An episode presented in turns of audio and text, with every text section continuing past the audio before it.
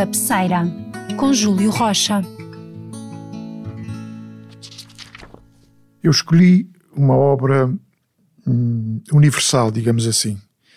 Para já, porque é de um dos autores, ou, na minha maneira de ver, talvez o, o escritor que mais influenciou a modernidade a partir da segunda metade do século XIX e praticamente todo o século XX.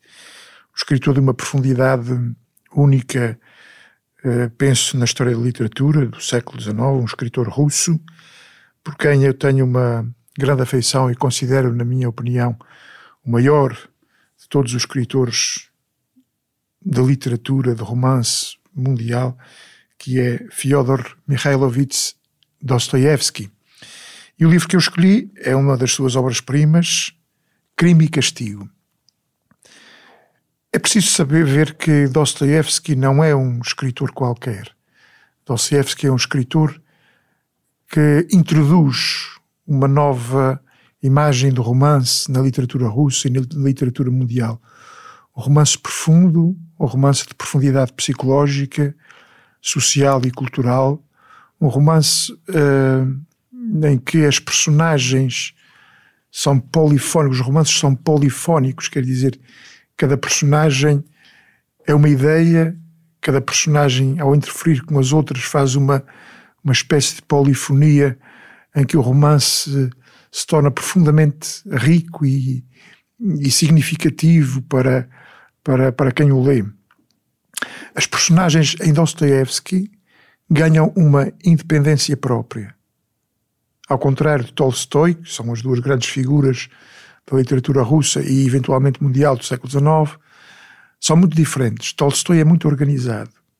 Prepara o romance com meses e anos de antecedência. Quem é que, ao ler Guerra e Paz, por exemplo, não se recorda da perfeição da forma como ele uh, descreve aqueles bailes uh, das casas nobres, ou então a descrição da guerra, que é uma, uma descrição perfeita, quase cinematográfica, para quem, para quem está a ler.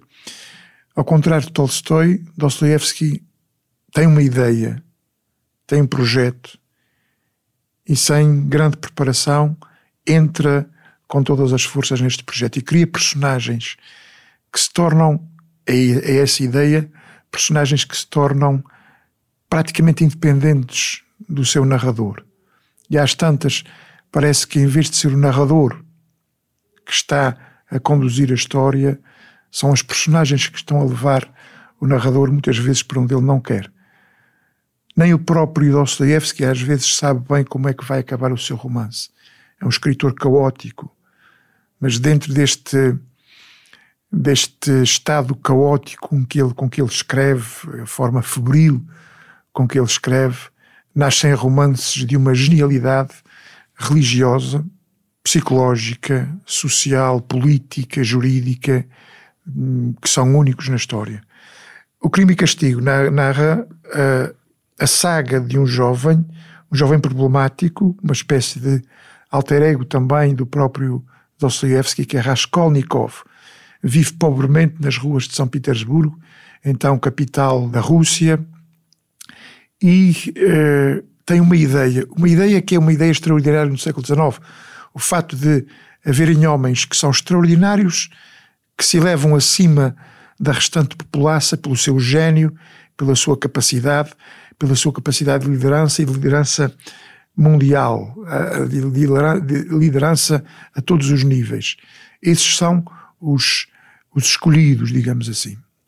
E ele, para provar que se julga um escolhido, comete um assassínio numa, numa tarde enlouquecida, comete um assassínio de uma velha agiota avarenta, prejudicial à sociedade, e julga que este crime que ele comete é justificável, não merece castigo, porque é para o bem da sociedade.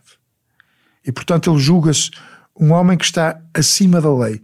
E esta questão da lei é importante também no, no, no livro de Dostoiévski, neste, neste Crime e Castigo, porque também é quase um romance policial. O desenrolar da história a partir do crime de Raskolnikov é ele tomar a consciência de que afinal não existem homens extraordinários nem homens comuns, o seu contacto com as outras pessoas torna-se um contacto tenso, marcado pelo medo, marcado pelo desespero, marcado pela fuga, porque a consciência dele apela-o sempre para uma realidade que ele fez. Tu fizeste mal, tu cometeste um crime. Parece que está em jogo, avant la lettre, o nihilismo do super-homem das massas de Nietzsche, que aliás é um dos grandes influenciados por uh, Dostoevsky, como Freud, como tantos outros, inclusivamente muitos teólogos do século XIX e do século XX. Este super-homem, que é aquele que consegue superar a condição humana, sendo extraordinariamente superior, para quem um crime é apenas um, um meio para atingir um fim, é a ideia exatamente do super-homem das massas, que mais tarde o próprio Nietzsche vai desenvolver com aquela ideia de, de que o homem tem que ser homem por si mesmo, não precisa das leis, não precisa da religião, não precisa de Deus. E então, quando o homem for superior à lei, não precisar da lei, não ter nenhuma lei que o regule, ser ele próprio lei a si mesmo, este homem, chamado o super-homem, encontra-se diante de um profundo vazio, quando não há ninguém por cima nem por baixo, nem para os lados, a imensa solidão do vazio, o vazio existencial, o chamado nihilismo, é o resultado final eh, e tremendo desta, desta escolha de não haver uma lei, nem um Deus, nem nada que me possa parar. Portanto, em Raskolnikov está, eh, de alguma forma, já metamorfoseada esta, esta ideia de querer ser um homem superior aos outros e extraordinário, para quem não há crime nem pecado. A conclusão é que no encontro com o outro, e aqui está, as personagens de Dostoevsky são riquíssimas, porque se embatem umas, umas nas outras, porque se transformam umas em contacto com as outras, é sempre o outro, há sempre aquele outro que às vezes é o meu inimigo, que às vezes é aquele que me salva, e todas as personagens que Raskolnikov vai encontrando ao longo do livro, da, da, da trama, são personagens que o vão ou criar ódio, ou criar medo, ou criar repulsa, ou criar indiferença. Há apenas uma personagem que é capaz de o mudar. Trata-se de uma. Aqui está a, a ideia muito querida a Dostoevsky dos, dos humilhados e ofendidos. É uma prostituta, Sónia, que foi obrigada a prostituir-se para não deixar que a família passasse fome, mas de alguma forma e paradoxalmente é uma mulher profundamente boa e quase diríamos santa na seção religiosa da palavra. É ela que o aceita, que o olha tal como ele é, sem estereótipos, sem ideias preconcebidas. É aquele Raskolnikov, no fundo, que se pode salvar, que ela, eh, na sua pobreza, na sua fragilidade, no seu pecado, aceita e aceita-o tal como ele é. E é este o caminho da redenção do Raskolnikov.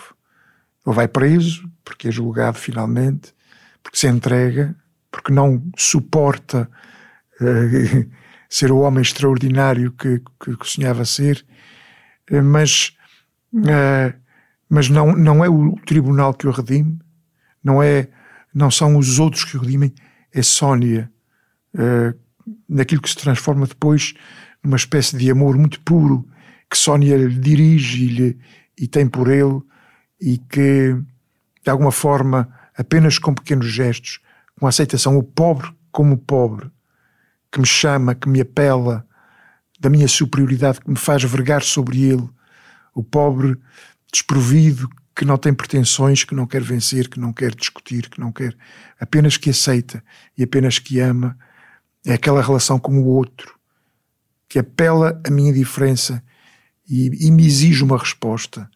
É o outro que me salva.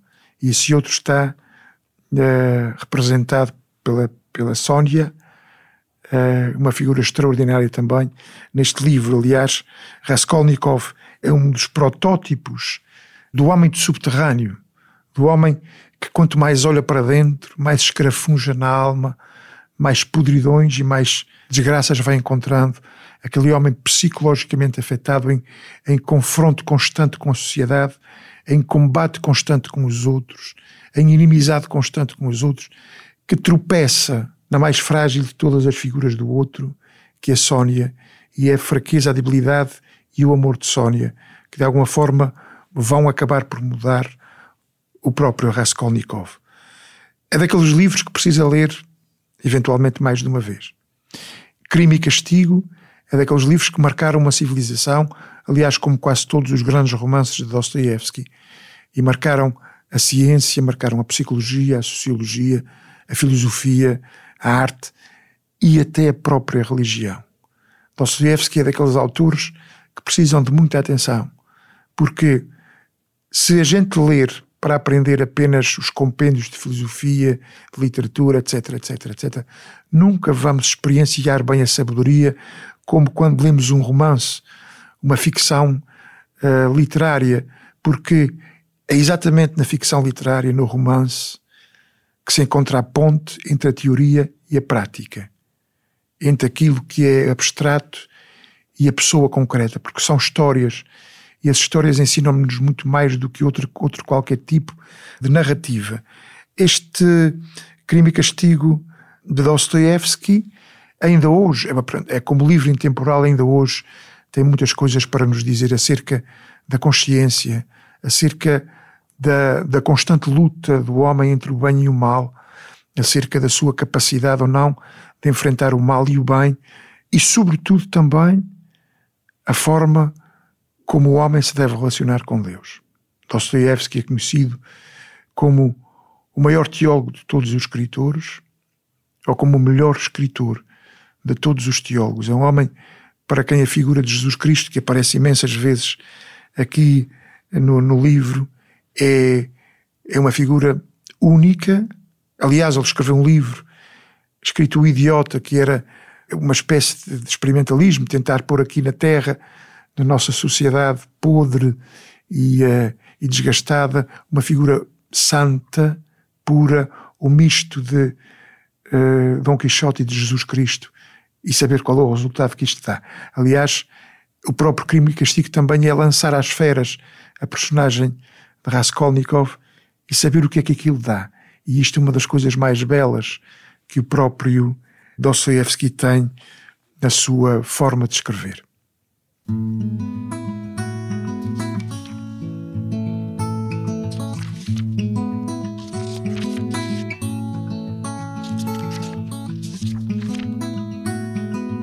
Este programa foi produzido pela Biblioteca Pública e Arquivo Regional Luís da Silva Ribeiro, em parceria com a Casa do Aço.